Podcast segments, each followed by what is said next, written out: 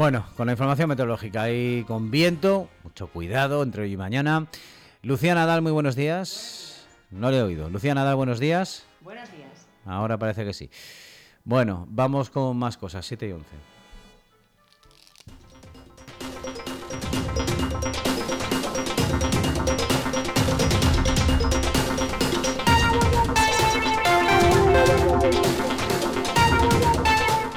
Y así amanece Valencia Plaza en la jornada de hoy. Sánchez autoriza a Puig a retrasar las listas municipales y autonómicas hasta el mes de marzo. El PSPB, liderado por Chimo Puig, no tendrá que presentar las distintas candidaturas municipales y autonómicas en el mes de enero, tal y como estaba previsto. Una decisión de eh, la Dirección Federal del Partido situado en la calle Ferraz tras una solicitud de los socialistas valencianos del que ya informó Valencia Plaza el pasado mes de septiembre. Nos lo cuenta Chimo Aguar en Valencia Plaza. Así, la petición del PSPB coincidió con la de otras federaciones, por lo que la cúpula de la formación socialista que capitanea a Pedro Sánchez y más en concreto el área de organización bajo el mando de Santos González, ha decidido aceptar la flexibilización del calendario presentado el mes de julio, en una muestra más de la buena sintonía entre la dirección federal y la valenciana.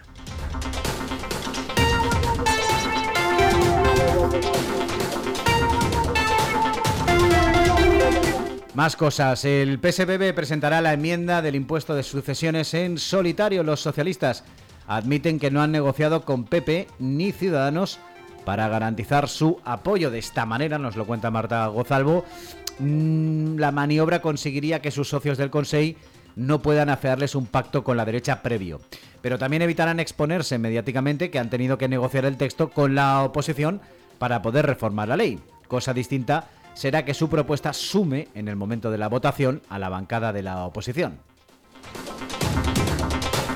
Más cosas nos lo cuenta Pablo Plaza. Generalitat y Ayuntamiento venden 17 muebles por un millón y medio de euros en el barrio del Cabañal. Mientras, en el tema de las inversiones, Compromís pierde en la merma de las mismas en Valencia al tramitar el PSPB el canal de acceso. El PSPB gana peso en el total inversor en un año de ajustes. Esto, claro, para vender el éxito eh, pierde compromiso por ese lado.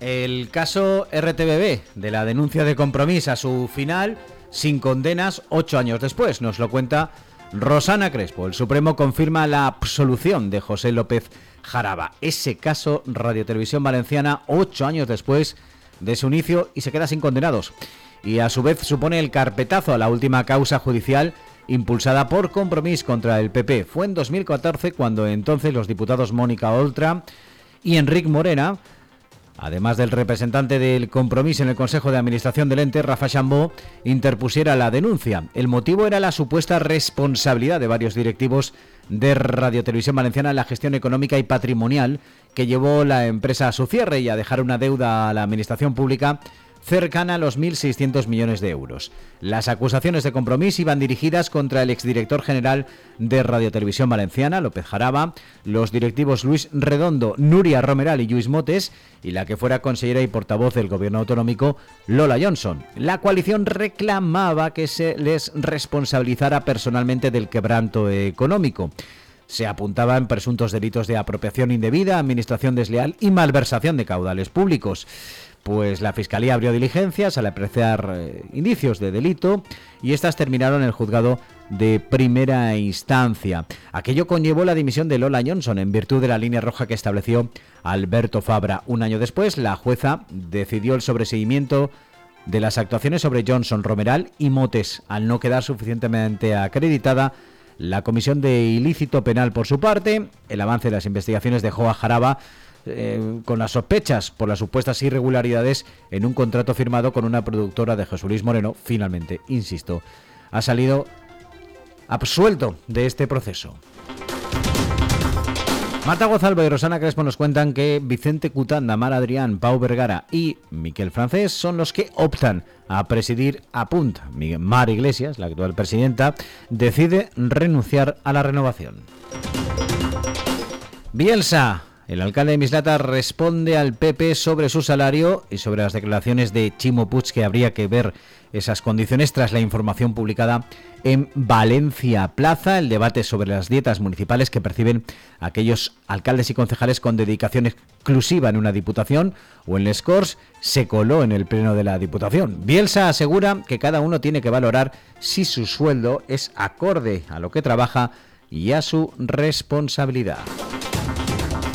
El bloqueo del jurídico amenaza la renovación del resto de órganos antes de elecciones.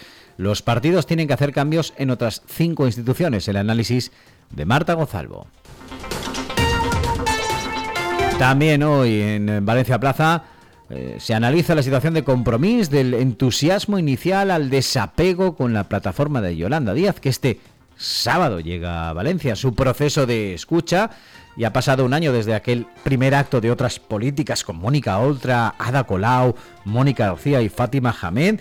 Pues bien, bueno, ahí estaban presentes en el Olimpia Joan Ribó, Aitana Mas, Rafa Climent, Mireya Moya.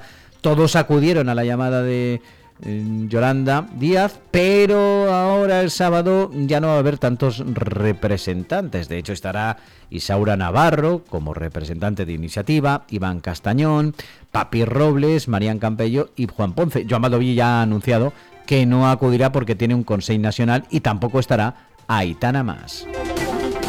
Y el gobierno saca pecho del avance del corredor a días del acto empresarial para exigir su culminación. Nos lo cuenta Begoña Torres. Más de 1.500 empresarios se citan mañana en Barcelona para reivindicar la infraestructura.